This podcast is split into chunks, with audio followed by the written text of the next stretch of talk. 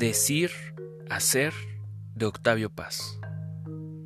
Entre lo que veo y digo, entre lo que digo y callo, entre lo que callo y sueño, entre lo que sueño y olvido, la poesía. Se desliza en el sí y en el no. Dice lo que callo, calla lo que digo, sueña, sueña lo que olvido.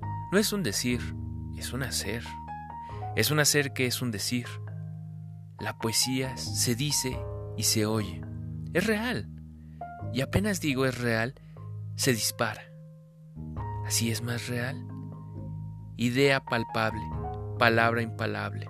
La poesía va y viene entre lo que es y lo que no es. Teje reflejos y los desteje. La poesía siembra ojos en las páginas, siembra palabras en los ojos.